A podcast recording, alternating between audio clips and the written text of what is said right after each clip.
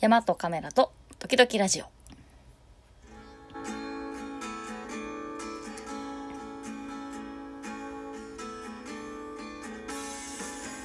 はい皆さんおはようございますと言っていい時間なのかはさておきえー、ラジオの時間がやってまいりました。ということでね、えー、山グラファーのプロです。ということで、えー、っと、今日もね、まあなんかそろそろ梅雨が明けてきて、なんかちょっと山行く人間としてはいいシーズンが来たかなと思いつつ、暑いね。暑い。なんか毎年夏が来るたびに、毎年こんな暑かったっけって思うけど、やっぱ暑いですね。まあ暑さに負けずね、なんかこう頑張っていこうかなと思いつつ、はい、ということで、まあ、とりあえずラジオ始めていきましょうか。えー、っとね、なんかちょっと最近そう、ラジオのね、方向性を考えてて、今、ラジオ44回目？まあ、そろそろ目標としてる100回の半分まで来てるんですけど、ちょっとなんかこう、ラジオというか、もはやなんかラジオ日記みたいになってんなと思ってて、もう少しね、なんかこう、テーマを持ってね、それについて話すっていう方がいいのかなと思ってて、例えば、まあ、なんかこう、本について話すとか、あとなんかこう、普遍的な〇〇について話すみたいな？なんかこう、お金とか、なんだろう、まあ、山とか、あと、ま、なんかこう、アニメとかでもいいんだけど、なんかこう、そういう、私にとって〇〇とはじゃないけど、それについてね、なんか話す方がこう、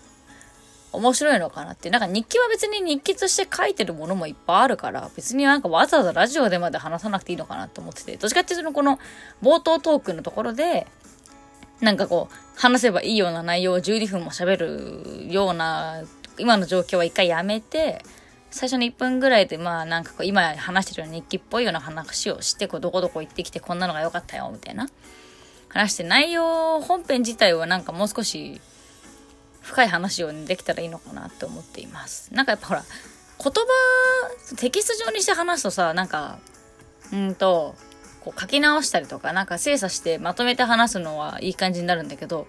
なんか話してると、話しながら考えると、なんか、あ、本当はこう考えてたのかっていうのが出てくることが結構あるから、なんかこう、そういうテーマで話した方が面白い発見が得られるんじゃないかなというふうにね、ちょっと思ったりしています。というわけでね、まあ、考えてますよって話で今日それをやるわけじゃないので、今日は今日話そうと思っていたテーマに行こうかなと思います。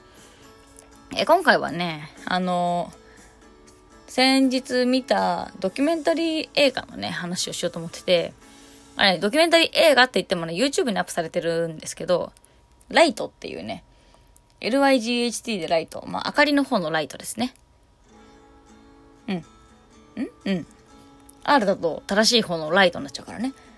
L の方のライトっていう映画があるんですけど、まあ、その映画の話をしようかなと思います。で、これどういうドキュメンタリー映画なのっていうと、あの、クライミング業界で流行ってる接触障害についてのドキュメンタリー映画で、まあ、接触障害っていうのは、まあなんかこう、食べれなくなっちゃうというか、食べても戻しちゃうみたいな感じの、まあ、精神病の一種っつったらいいのかな精神疾患の一個で、まあ普通なんかうつとかもあると思うんだけど、なんかそういうのの中でもこう食べれない、食べたくない、戻しちゃうっていうのは、そもそも人間がこう、生存していく上で衣食住の食っていうのはま確実に欠かせないもので、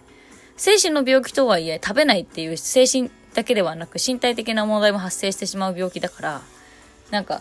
精神疾患と言われてる病気の中では死亡率がナンバーワンということでね、まあなんかそういう意味ではこう、結構重大な問題なのかなっていう、まあ精神の病気だと思うんですけど、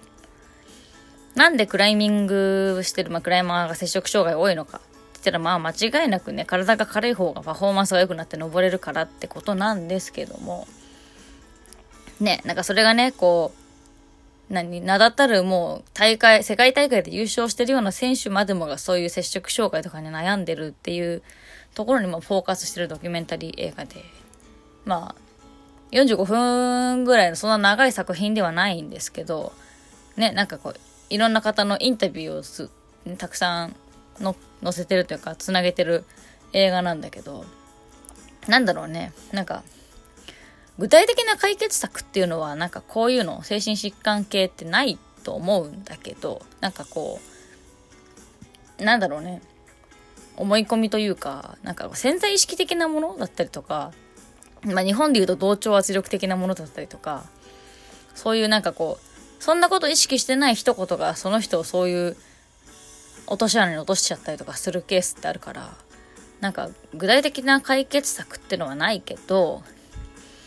まあなんかこの映画の中ではそれを何なんかね一回になっちゃうと治すのがすごい難しい病気らしくってなんかなんだっけな治す治せる人はなんか3%とかなんかそういう世界の話だって話をしてた気がするんだけどこのねなんか治すのが難しいけど治せた人たちの証言だとまあなんかこう、そばに人がいてくれることが大事だ、みたいなことを言ってましたね。まあ、な、なんというかね、なんか私もジムに行ってて思うけど、去年のこの時期はボルダリングジムに、まあ一人で週に一回ぐらい通ってたけど、あちこちいろんなとこね。なんかやっぱ一人でやってると、今日はもういいかなとか、なんかちょっとこう、少し自分の限界より手前で諦めちゃったりとかするところはなんかやっぱあると思ってて少なからずね。まあ、それでも頑張ってたし、なんだかんだ一人で行ったら一人で行ったで、他の一人で来てる人と交流できたりして、それはそれで楽しくやってたんだけど、最近何、うんと、通ってるジムがこう、大体まあいくつか決まってくると、まあ常連さんたちと仲良くなったりして、まあジムに行ったら必ず誰かがいて、で、その誰もが、まあ基本閉店まで頑張ってて限界まで挑んでてってなってくるとなんかこうやっぱりなんだろう一人でやってる時よりもさどうしても頑張れちゃうじゃん？頑張れちゃうじゃねえか、まあ、頑張れるじゃん？っていうのはやっぱあると思うからやっぱ一人でやるとなんだろうね。なんかね人がいるとなんかこう自分の限界を超えられるケースってやっぱりあるよね。っていうふうにやっぱり思うからそういう意味でもなんかこうなんだろう。何かがあった時になんかこう相談できる人みたいのがいるっていうこと自体が大事だよね。相談するしない置いといてできる状況に自分はあるんだっていうことがねすごく大事なんだなと思いました。っていうねそういうなんかこう誰かがいるっていうのが大事だなって思ったっていうのも一つなんですけどこの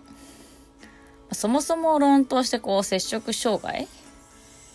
てなんかこうどっから来てんのかとかそういうのとかもなんか結構話しててなんか